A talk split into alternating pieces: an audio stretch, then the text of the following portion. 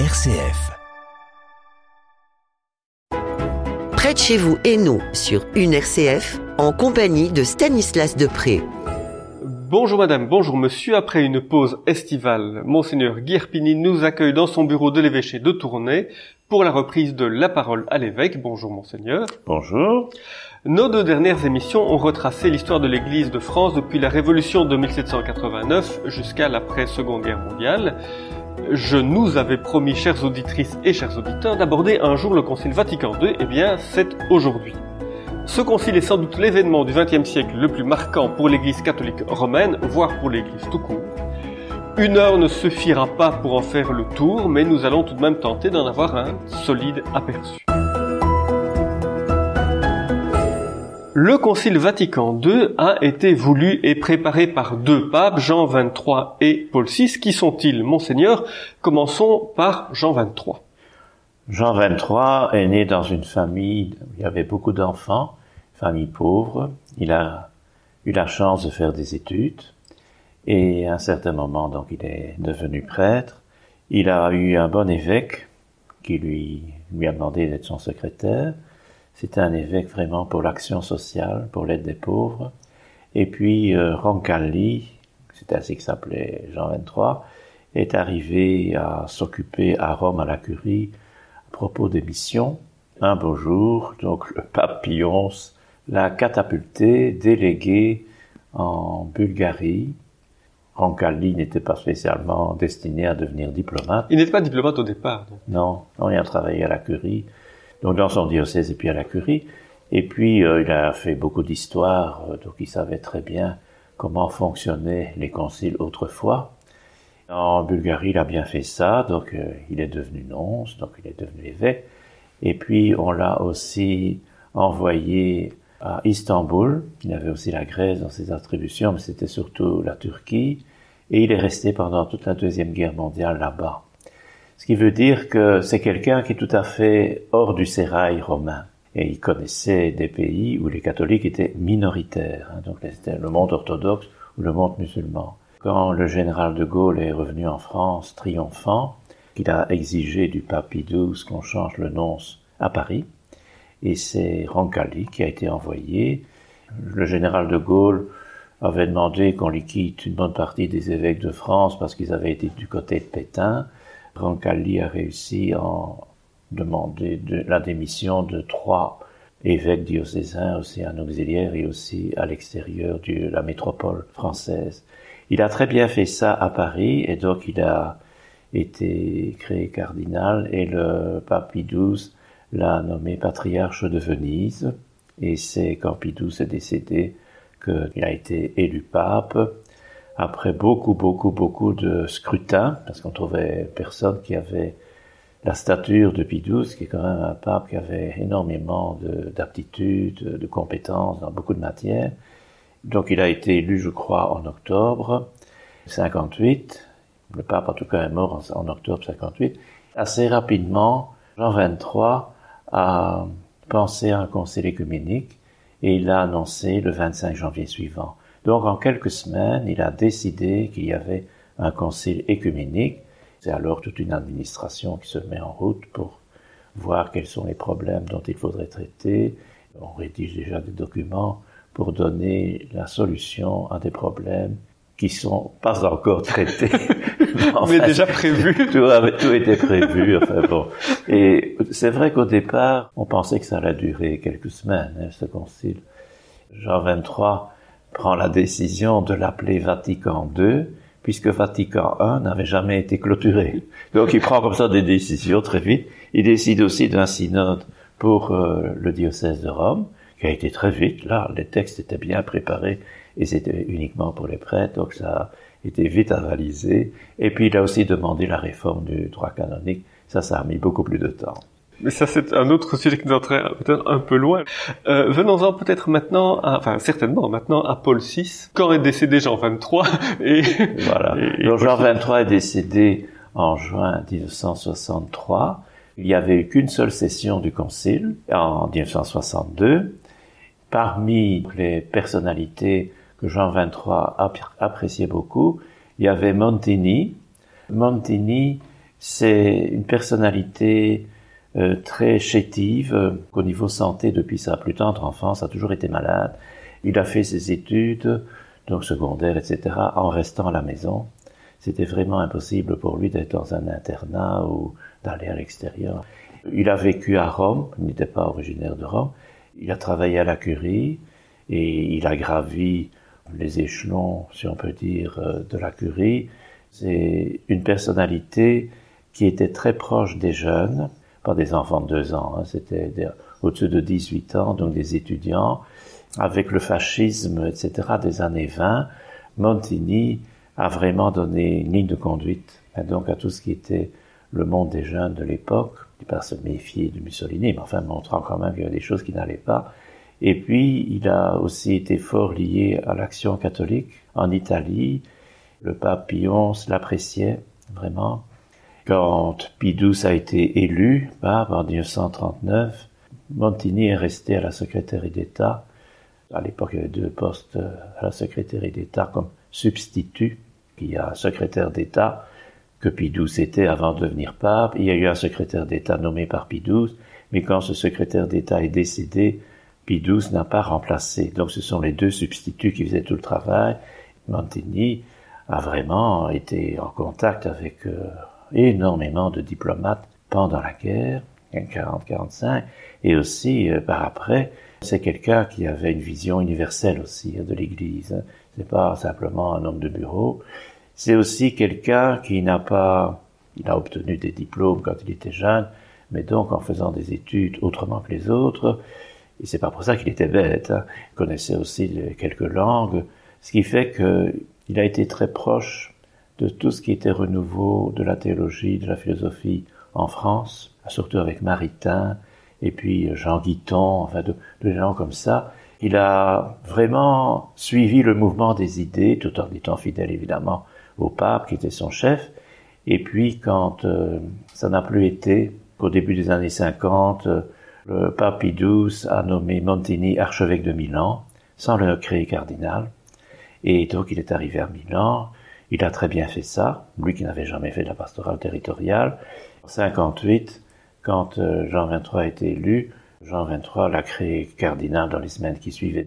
C'est vraiment une personnalité qui était très connue, quand Jean XXIII est mort, c'était le souhait de Jean XXIII que ce soit Montini qui devienne pape, donc il a pris le nom de Paul VI. Ça veut dire que depuis le début hein, du XIXe siècle, beaucoup de papes se sont appelés Pie, Pie VII, etc., jusque Pie XII. Et puis il y a une, je vais dire une rupture, mais en tout cas un changement d'orientation. On reprend Jean, il y en avait déjà eu 22 avant, hein, mais on reprend Jean et on reprend Paul. Paul qui était aussi un grand pape de la Renaissance. Hein. Mais c'est pas pour le pape que Paul VI a pris ce nom-là, c'est pour l'apôtre Paul, l'évangélisateur. Hein.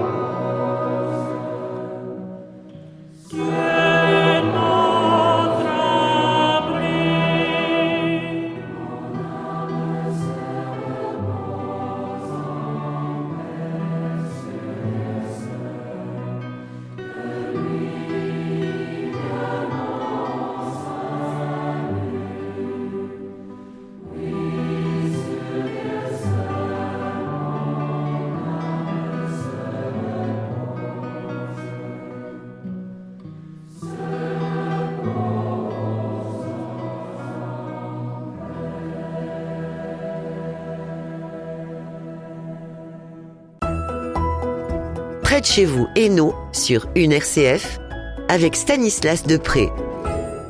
La grande question de cette séquence, qu'est-ce qu'un concile et qu'est-ce qu'un concile écuménique puisque Vatican II est un concile écuménique? C'est très simple. Il suffit de faire l'histoire des conciles. Donc il y en a eu 21. Primitivement, bon, on est quand même resté fidèle un peu à ce qui était primitif, c'est une assemblée d'évêques. On essaye d'assembler tous les évêques vivants. Au IVe siècle, quand l'Église a pu avoir un culte public, on a pu manifester sa foi dans la société de l'époque, et quand il y avait des problèmes, bon, les évêques se rassemblaient par région, mais c'était pas toujours des problèmes universels. Donc on a énormément de conciles provinciaux, bien des synodes provinciaux. Enfin, donc il y a toutes sortes de noms pour désigner ces assemblées. Et puis il y avait quand même un grave problème à propos de Dieu, du Fils de Dieu, etc. C'est l'empereur qui convoquait les conciles. Constantin, etc. a convoqué une assemblée d'évêques du monde entier. Il avait la capacité de le faire. À l'époque, l'évêque de Rome n'avait pas l'aura le rayonnement d'aujourd'hui, ça n'a rien à voir. Donc c'est l'empereur qui essayait de mettre tout le monde ensemble. Ça a été assez pendant plusieurs siècles. L'autorité publique, civile, convoquait les évêques. Et puis à un certain moment, il y a eu des, la séparation avec ce qu'on appelle maintenant les orthodoxes, donc en 1054. Comment faire pour assembler les évêques? De plus en plus, ce ont été des assemblées des évêques latins les évêques d'Orient qui étaient orthodoxes n'étaient pas invités. Bien sûr, il y avait des évêques qui restaient entre guillemets catholiques, comme on dit catholiques aujourd'hui, mais ce sont devenus des, assemblées d'évêques surtout latins, même s'il y avait encore quelques autres. Au Moyen Âge, il y a eu des conciles qu'on appelle du Latran. C'est là que réside le pape à ce moment-là. Il est allé à Saint-Pierre, donc après la Renaissance. Et puis, le grand concile euh, et ça c'était du temps de Charles Quint, et, après lui, le Concile de Trente. donc il fallait une région neutre, avec la France, l'Empire des Habsbourg, etc. C'était très très compliqué. Ce concile a duré énormément de temps, avec des intercessions très longues, et là c'était qu'est-ce qu'il faut faire face à la réforme de Luther, de Calvin, etc. Là, le, le Concile de Trente a vraiment, à mes yeux, mais je ne suis pas spécialiste des conciles, ils ont souvent pris la mesure des décrets, des décisions qui étaient vraiment très équilibrés, très, n'a jamais été contre, évidemment on n'était pas protestant, on était catholique, mais bon, ce n'était pas des attaques comme ça perpétuelles. Le concile de Trente, c'est 16e siècle, puis il y a eu un concile en 1870, on en a déjà parlé, Vatican et, puis, c'est Vatican I, et puis voilà le concile Vatican II, 1959, donc quand Jean XXIII dit qu'il y aura un concile, c'est pour tous les évêques, diocésains, auxiliaires, diplomates. C'est pas seulement des chefs de diocèse. On a posé la question et Jean XXIII dit tout le monde, tous les évêques. Parce que dans les évêques, il y en a qui ont le pouvoir, si on peut dire, l'autorité, et d'autres qui sont auxiliaires. Mais c'était tous les évêques, donc c'était le sacrement qui était prioritaire. Et puis, il y avait depuis très longtemps, depuis le XVIe siècle, une évangélisation en Amérique, et aussi un peu en Asie, 19e beaucoup en Afrique, ce sont tous les évêques de ces pays qui sont invités. Ce qui fait qu'il y avait énormément de monde à Vatican II, qu'il fallait choisir les thèmes qu'on allait traiter, on y viendra, mais alors il fallait aussi que ces évêques soient aidés par des gens compétents. Les évêques ne sont pas compétents dans toutes les matières, même de la pastorale, ils se font conseiller, heureusement, il y avait énormément de théologiens aussi qui ont été invités.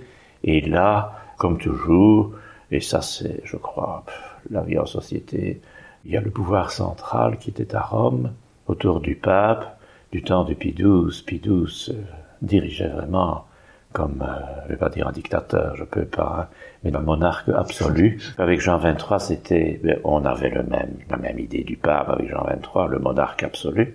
Et lui a fait en sorte que ça change un peu et que les gens aient leur mot à dire.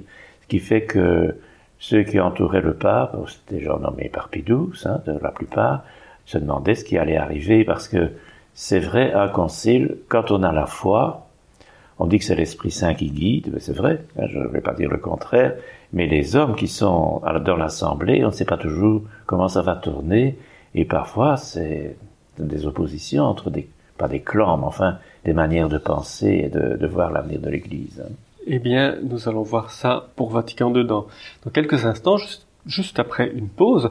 Un concile bien mené suppose une certaine virtuosité, vous venez de le dire, au fond, monseigneur, tout comme cette sonate de Domenico Scarlatti interprétée par Jean Rondeau.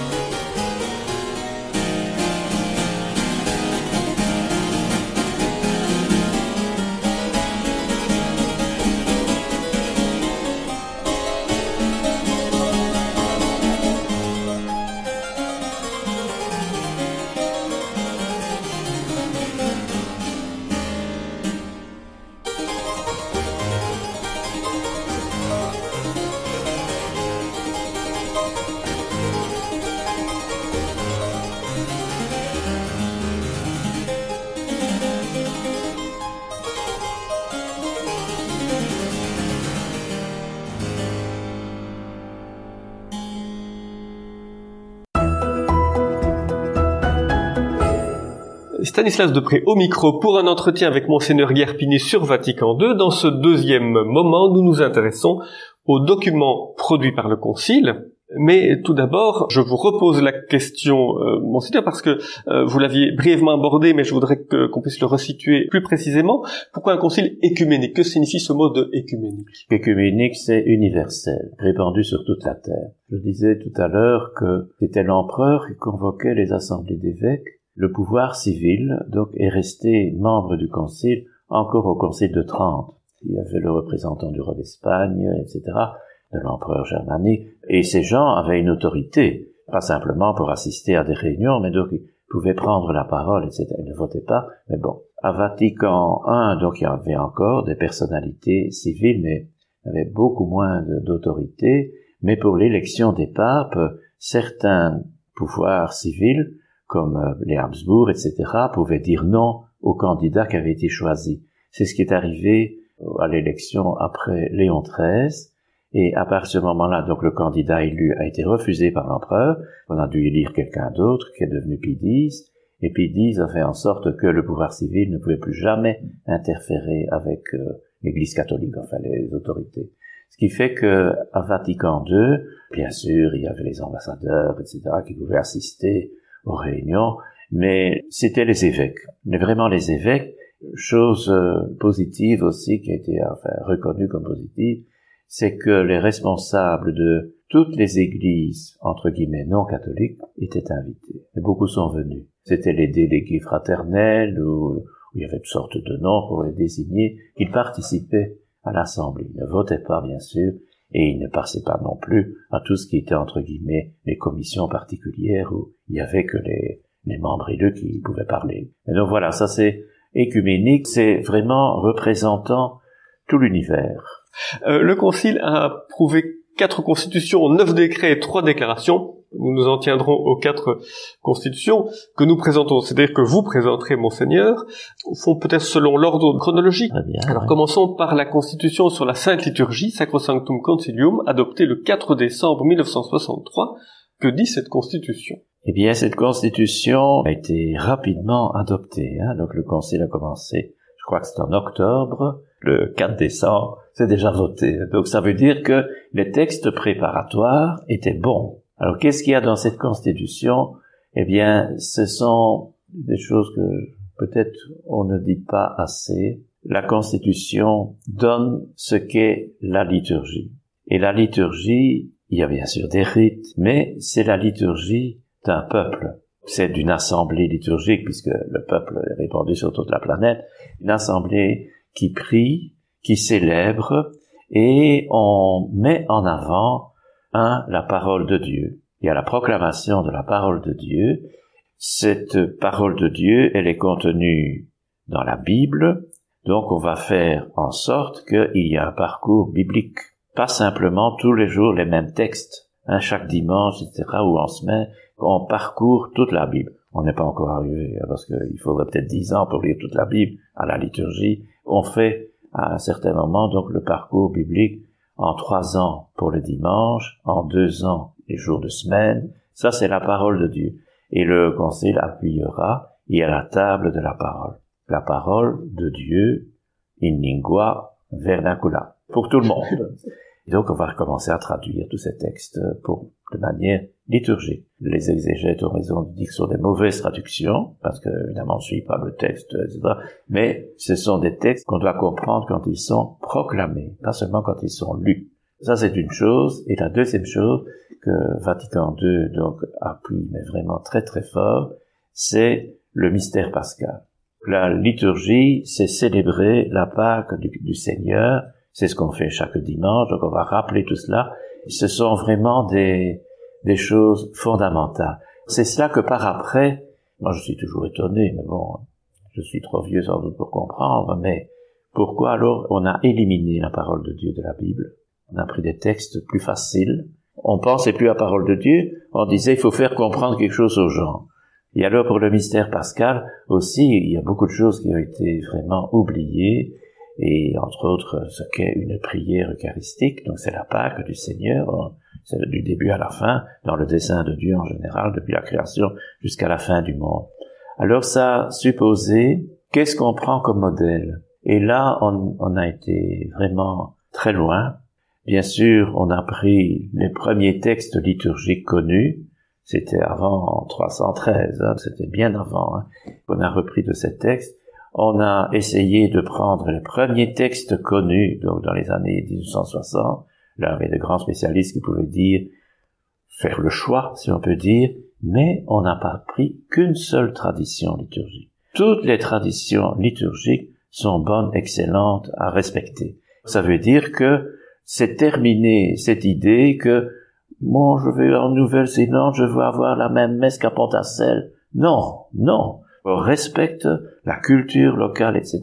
Ça, ça a été une avancée extraordinaire en reprenant les premières liturgies du deuxième siècle, troisième siècle, où il y avait déjà diverses langues dans l'Église universelle, quoi. Ça a été un très très grand changement, et on a revu la liturgie, mais progressivement. C'est impossible de tout faire en un mois, mais donc on a revu par après la liturgie de tous les sacrements, et ici de l'ordination, des évêques, des prêtres, des diacres, tout, tout a été revu, y compris aussi pour le mariage, récemment, donc ça a pris un temps fou. Hein.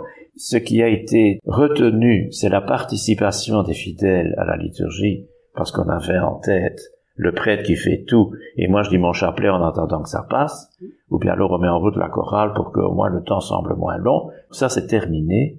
Les chants font partie de la liturgie et les gens participent, même quand ils ne disent rien. Il faut qu'ils soient vraiment partie prenante. Et c'est ça aussi qu'à un certain moment, on a changé l'orientation du prêtre. On verra bien plus tard si ça va rester, ça on n'en sait rien, parce que ça, c'est la culture beaucoup qui intervient dans la liturgie. Hein. C'est un texte vraiment puissant et qui passe tout en revue, hein, vraiment le chant, la musique, donc la, musique sacrée, etc., passe tout en revue et aussi les ministres, pas que le prêtre, il y a d'abord l'évêque hein, dans la théologie, mais ça, ça viendra après avec Lumen Gentium. Il y a énormément de choses qui ont été mises en route. L'application, donc la, la mise en œuvre, a pris beaucoup de temps et n'a pas toujours été suivant ce qu'il y avait dans la Constitution. Venons-en alors justement à Lumen Gentium que vous venez de mentionner. Cette constitution a été approuvée le 21 novembre 1964, c'est donc la deuxième. Quel est son apport? Il est gigantesque, j'imagine. On en parle tout le temps. Qu'est-ce que l'Église? C'était ça la question. Dans une certaine mesure, avec les siècles, belle l'Église, c'était le pape qui est chef de tout, donc un monarque absolu. Et évidemment, c'est un lien avec Dieu. Bien sûr, l'Église n'est pas comme ça une institution que humaine. Et puis, il y a plein de gens dans l'Église, mais ceux qui travaillent le mieux ce sont les prêtres, les évêques peut-être, enfin les prêtres. Et puis, les laïcs, qu'est-ce qu'ils sont là-dedans hein? Les exécutants, on, a dû revoir tout cela. Bon, ça, ça, a pris beaucoup de temps pour comprendre et je me doute bien que c'était vraiment pas simple. L'Église, donc, on a décidé que c'est un mystère. Ça veut dire que mystère en grec est traduit souvent en latin par sacrement. Hein.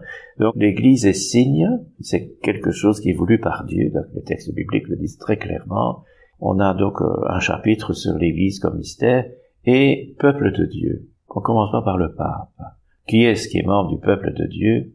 Officiellement, celui qui est baptisé, officiellement.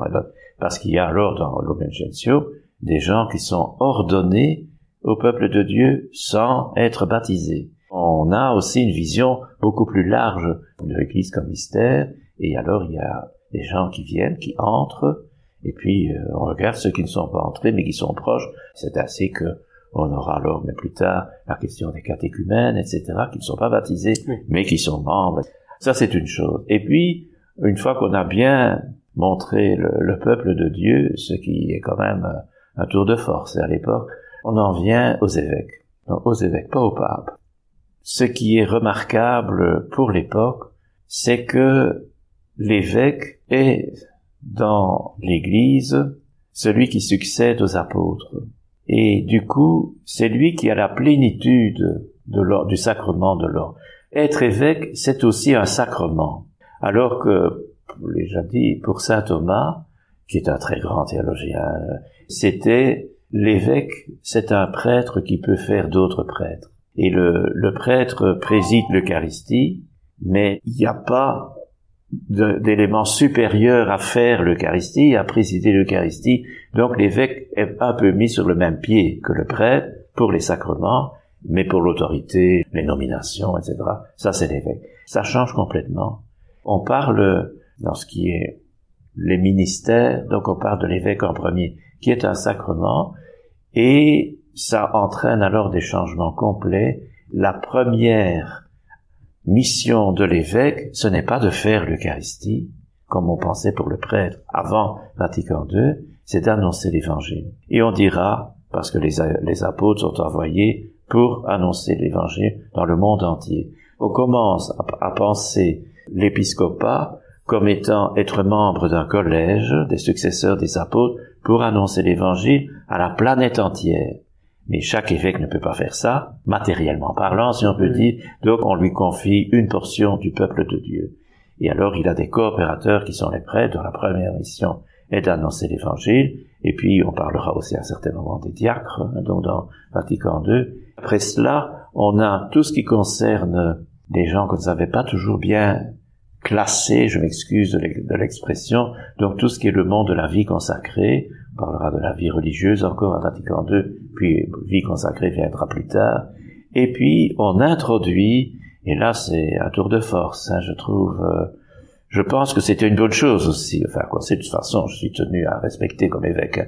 tout ce qui était la Vierge Marie est entré dans le Gentium, alors que pendant des siècles, on essayait quand on était bien pieux dévot, de trouver de nouveaux privilèges à la Vierge Marie. C'est évidemment une bonne chose de reconnaître sa mission, qui est unique, évidemment. Hein. Et alors Pie XII encore avait proclamé, promulgué le dogme de l'Assomption. Maintenant, la Vierge Marie, il n'y a rien qui lui est enlevé, fait partie du peuple de Dieu, un modèle de l'Église, etc.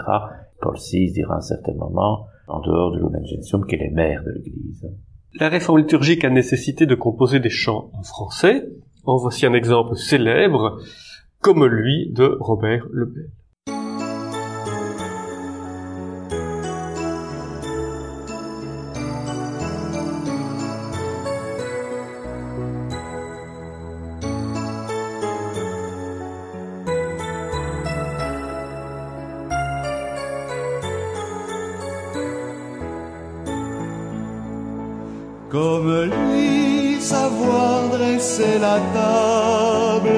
Comme lui, nouer le tablier, se lever chaque jour et servir par amour, comme lui, offrir le pain de sa parole aux gens qui ont faim de bonheur,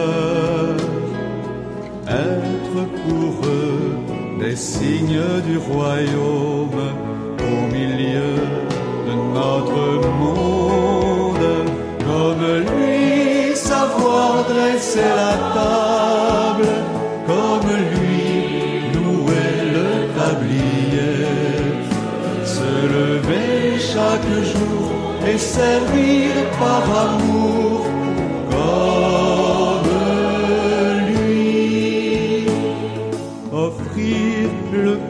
sa présence aux gens qui ont faim d'être aimés. Être pour eux des signes d'espérance au milieu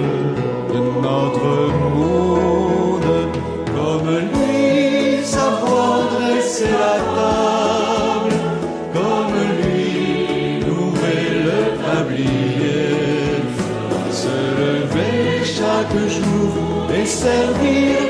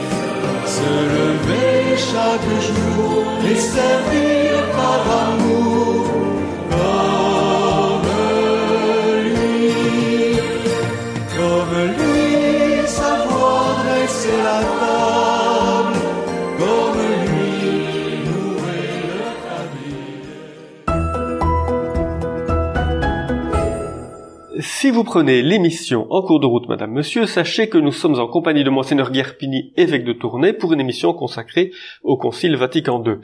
Monseigneur, je voudrais que vous abordiez à présent la troisième constitution dogmatique sur la révélation divine des Verbum votée le 18 novembre 1965. Comment pourrait-on la résumer ou la présenter? Qu'est-ce qui est le plus important dans la vie d'un chrétien? Si ce n'est d'écouter Dieu qui lui parle et qui le sauve. Ça, c'est évident. Au cours des siècles, où trouve-t-on la parole de Dieu? Aujourd'hui, on répond dans la Bible, c'est évidemment juste, mais la Bible, laquelle? En quelle langue? Interprétée par qui?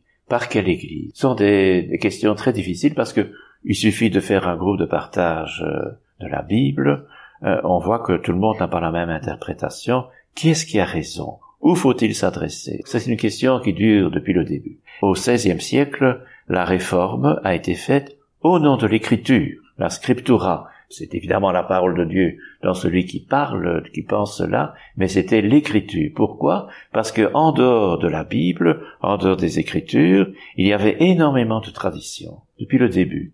Alors qu'il y avait autorité. Alors qui est-ce qui interprète tout ça? Qui est-ce qui dit qu'il faut suivre? Ce sont des questions énormes. Vatican II, donc des Verbum, ça a été de montrer que nous trouvons la parole de Dieu dans la Bible, qui est lu avec l'accord, je ne sais pas, sous l'action, le souffle de l'Esprit Saint, et il y a alors le sens de la foi du peuple de Dieu qui permet de discerner ce qui vient vraiment de Dieu. Au Concile de Trente, on avait déjà cette perception, mais c'était devenu par après, on a dans la Bible, c'est très difficile à comprendre, on a la tradition, surtout le magistère du pape. On avait deux canaux, et le pape interprétait la Bible pour tout le monde. Ce n'est pas juste.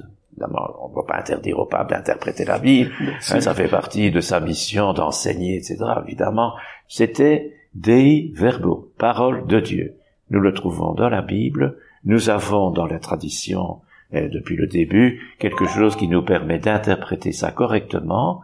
Et puis, nous en vivons. Et c'est ça qui nous convertit. Tout ce qui était considéré comme enseignement magistériel, sans faire référence à la Bible, on a dit il faut reprendre.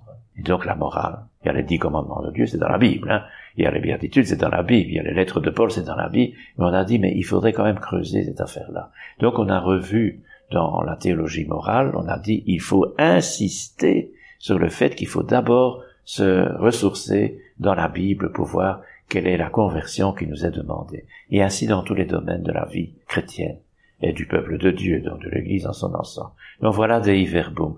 Alors, on a pris position donc vis-à-vis d'un enseignement qu'on donnait depuis le Concile de Trente à peu près, mais donc on a beaucoup plus insisté sur le fait qu'il fallait lire la Bible. Il fallait lire, chacun lire la Bible. Tout le monde doit avoir une Bible. Et il faut demander à la communauté comment on peut interpréter le texte biblique.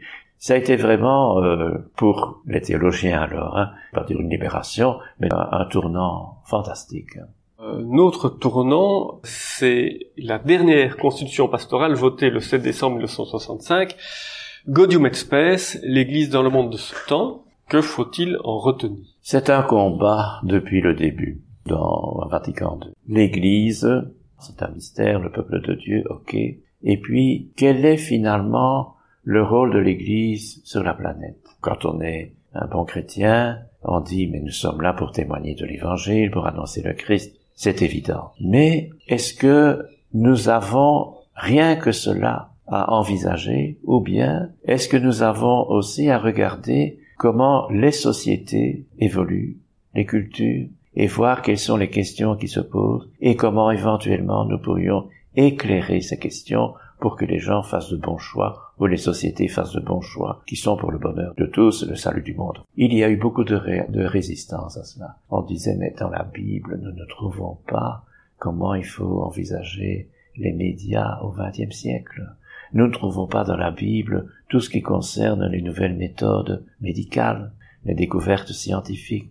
Alors comment est-ce que nous pouvons éclairer? Ça a demandé de la part de théologiens, mais de grand format, d'aider les évêques à voir un peu ce que on pourrait dire. Les évêques, au début du concile, ont fait un message pour la société en général, message pour le monde. Ils en feront encore un à la fin du concile. On a essayé de voir dans les grandes questions qui se posaient dans les années 1960 ce que l'Église pouvait apporter comme éclairage, pas des nouvelles lois, etc., mais comme éclairage.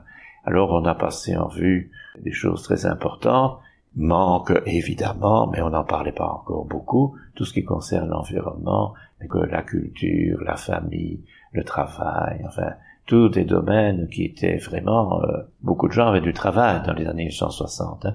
en tout cas en Europe du Nord. On avait tout le résultat magnifique de l'action catholique, donc une transformation de la société.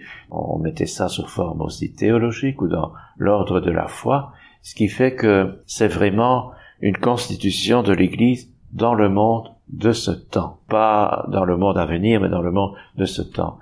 Certains évêques étaient très réticents parce que, au niveau théologique, qu'est-ce qu'il faut, qu'est-ce qu'il faut dire, qu'est-ce qu'il faut faire? D'autres ont dit, mais si nous ne, nous n'avons pas une parole pour la société, nous travaillons en vase clos, uniquement pour des gens qui sont déjà du sérail, mais notre but n'est pas là, c'est d'annoncer l'évangile. Ça a été tout, tout ce mouvement, et on voit que c'est un document vraiment à la fin hein, du concile. Hein. Ça a demandé beaucoup, beaucoup de travail. Et il fallait convertir certaines mentalités qui, par prudence, disaient mais nous ne sommes pas compétents en la matière.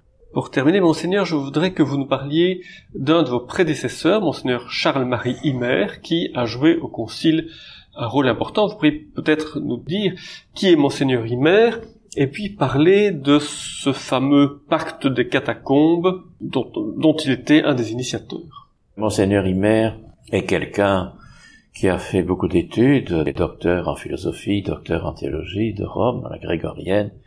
Il a fait toute sa formation après les études secondaires à Rome, qui parlait parfaitement italien, etc. Et évidemment, tout était en latin. C'est aussi quelqu'un qui lisait les documents à une vitesse folle, tellement il connaissait les langues. Enfin, il est arrivé dans son diocèse après ses études. Son évêque, enfin, l'a, mis dans l'action catholique. C'était vraiment, la, pas la mode, mais enfin, vraiment l'objectif pastoral de l'époque. Il a fait ça magnifiquement avec des jeunes, il connaissait bien la, matière.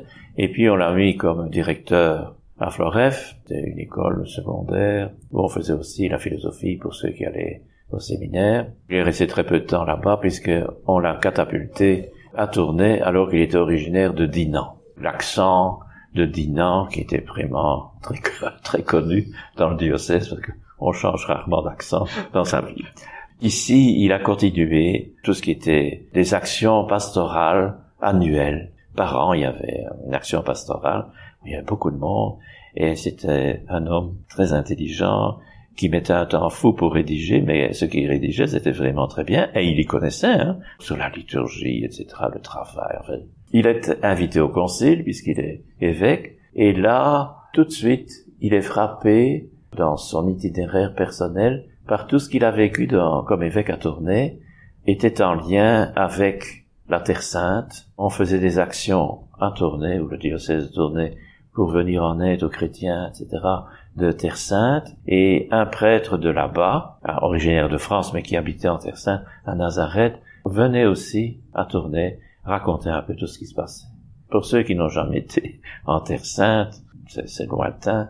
Quand on y est, c'est vraiment un pays d'une pauvreté absolue. C'était pas encore l'État d'Israël. L'État d'Israël est officiellement institué en 1948, mais donc au début, ça a quand même été vraiment dur hein, pour les gens qui vivaient là-bas voyant le faste qu'on faisait autour des évêques quand ils se déplaçaient, la résidence, on les mettait, etc., il a dû se dire, c'est pas possible, enfin, c'est pas normal pour un évêque. Il a commencé, au début du concile, à plaider avec des gens de Terre Sainte, donc le futur patriarche Maximus V, d'essayer de changer la manière de vivre des évêques, dans une plus grande pauvreté. Pendant tout le concile, il a essayé, il a écrit au pape Jean XXIII, il a écrit au Saint Paul VI, les réponses étaient décevantes au possible, ça venait du secrétaire d'État, qui comprenait qu'il fallait changer les insignes épiscopaux.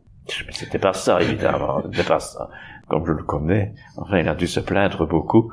Mais qu'est-ce que c'est de ça encore? On n'a rien compris. Et finalement, il y a eu des, papiers qui ont circulé dans l'assemblée conciliaire, et quelques-uns, donc, ont fait ce pacte des catacombes. Himer ne voulait pas la presse. il connaissait déjà le système, il voulait vraiment que ce soit sérieux. Les gens prennent un engagement personnel devant tout le monde. C'est lui qui a prêché durant cette, euh, ce pacte des catacombes. Il avait aussi beaucoup plaidé pour qu'il y ait Gaudium et Spes. Puis c'est un homme de l'action catholique, connaissait bien, etc., comment il fallait atteindre la culture contemporaine. Il a vraiment fait beaucoup. Et quand il est revenu du concile, il a fait, des lettres pour expliquer ce qui, ce qui était dit. Il a quand même dû être étonné. Par exemple, au conseil presbytéral, il disait devant l'évêque ce que Vatican II avait voulu. Et alors l'évêque répondait, mais je pense que j'y étais. Bon, c'était un homme très simple. Tout de suite, hein, il a mis en route les diacres avec le chanoine du Donc il a fait énormément pour la liturgie aussi. Le sujet est loin d'être épuisé, mais c'est déjà la fin de notre émission. Le temps est épuisé. Grand merci à vous, Monseigneur Yerpini, pour cet éclairage. On aura certainement l'occasion de revenir et sur Vatican II et sur Monseigneur Himer. Stanislas Depré, c'est moi, poser les questions et Lucas Gazarian, Agnès Michel, Manu Van Lier et Pierre Vasseur étaient à la technique. Merci madame, merci monsieur de nous suivre chaque mois. Rendez-vous en octobre pour une nouvelle parole à l'évêque et dès la semaine prochaine pour un autre rendez-vous ennuyé sur une RCF.